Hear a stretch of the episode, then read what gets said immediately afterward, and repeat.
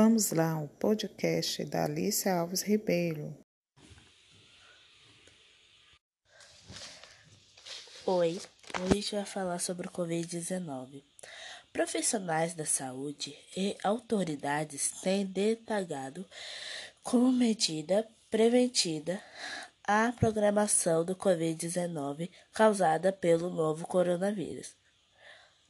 A surveillância de que os brasileiros evitem aglomerações e o contato próximo com outras pessoas. A recomendações ocorre pelo ar por contato pessoal com secreções contaminadas com espirro, tosse, gotículas de saliva, contato físico com uma pessoa infectada toque em objetos ou superfícies contaminadas, seguindo de contato com boca, nariz ou olhos.